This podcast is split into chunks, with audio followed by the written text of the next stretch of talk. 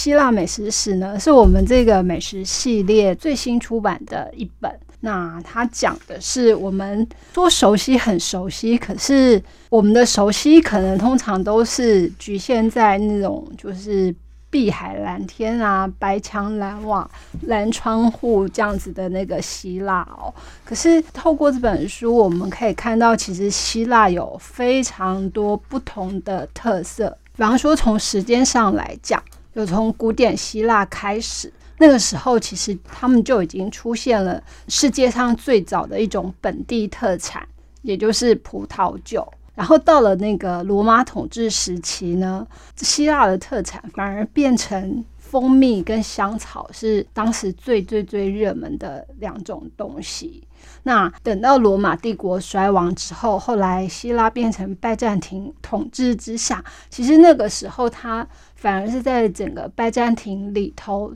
所占的重要性就不像以前那么高了。那因此，它在这个时期，其实它主要的那个作用，大概就是在为欧洲的王室或者是一些那个王公贵族或商人提供他们产的葡萄酒。然后后来就继续历史前进到土耳其统治之下的时候，这个时候的希腊，它有一个很很特别的发展，是他们的人民其实在这个时期很明显的大量往外。那这种大量外移呢，其实就也造成了那个希腊的饮食，其实后来就逐渐散布到世界各地去。那到后来，现到了现代希腊的时候，呃，整个城邦国家就是呃有一个统一的希腊出现。可是呢，刚讲的是时间，那。到了现代希腊，其实是变成在空间上就会有很多个不同的区域。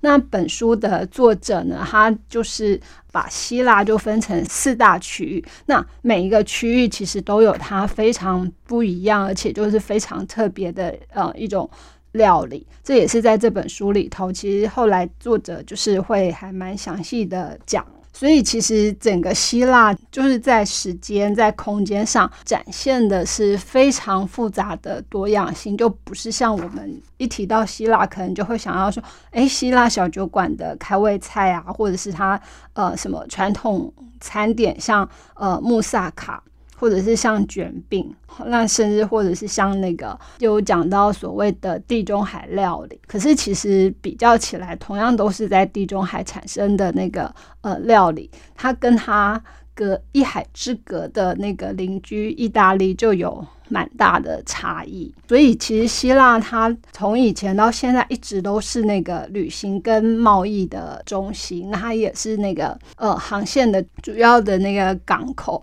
因此，就是我们刚刚讲的是，哎，它有很多移民把希腊料理带到国外去，那同时它也接受来自世界各地的那个呃不同民族的人到这里来，因此就是也把其他地方的料理带到希腊这里来。那这整个其实就让希腊料理非常的多彩多姿。那这本书呃，其实是有两位作者来写，一个作者就是呃。安德鲁他是主要专注于在那个呃希腊的文化跟历史上，然后来看哎希腊的料理它是怎么形成跟怎么演变。那另外是这本书里头其实还有不少那个希腊料理的食谱。那这个食谱就是从就是由另外一位作者呃瑞秋安德鲁来负责执笔。那他们两位其实就是都对希腊有非常非常。呃，深的研究，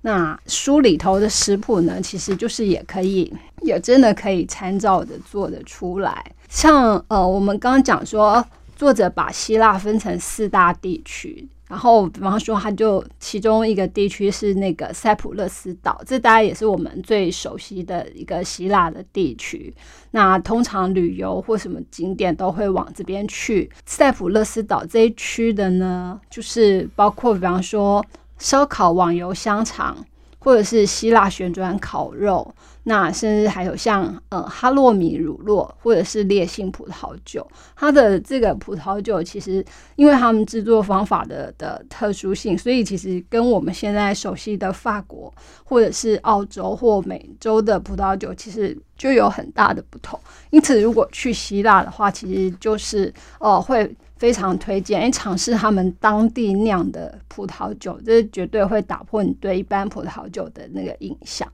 那另外在塞浦路斯还有一项就是当地的代表是那个塞浦路斯三明治，还有另外是那个腌猪里脊。那像刚提到的这几项食物，其实就是在塞浦路斯岛这一区。可是其实如果比方说我们再往那个爱琴海岸方向移动的话，那它的另外一区就是安纳托利亚爱琴海岸区。那像在这里的话，其实它就是那个士麦纳港口，因此它有那个士麦纳肉丸，这就是这一区的那个代表性食物。所以，如果你去到塞浦路斯岛，可是你却要点士麦纳肉丸。或许有机会点到，可是实际上那就不是那一区的那个食物，而是你要到安纳托利亚这边来的话，那你就会吃到那个最最最美味而且最道地的那个施麦纳肉丸。除了刚刚讲那个呃葡萄酒之外，另外还有在雅典，其实在希腊还有一项非常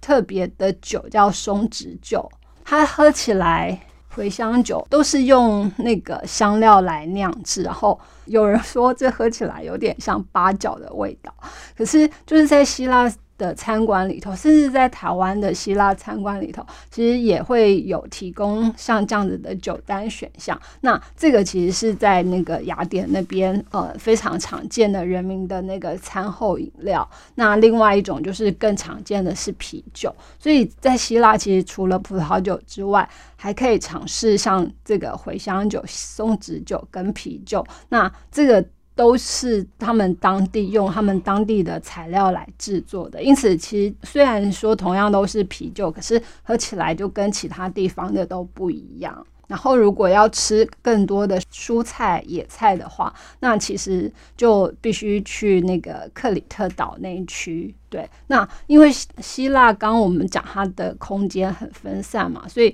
每个区的地形跟地质条件跟气候也都不一样，所以那个它就会根据当地不同的这些条件，然后制作出呃当地的料理来。那读了这本书之后呢，其实如果真的有机会到希腊的话，我们就不会搞不清楚说，哎，我现在人在哪里？那我要吃那个最地道的希腊料理是什么？那希腊其实就是像这本书的那个呃副书名讲的，哎，是众神的礼物。那的确从它呃发展，大概是人类最久远的一个文明，然后这样几千年累积下来，其实就。孕育了非常非常丰富的那个饮食文化。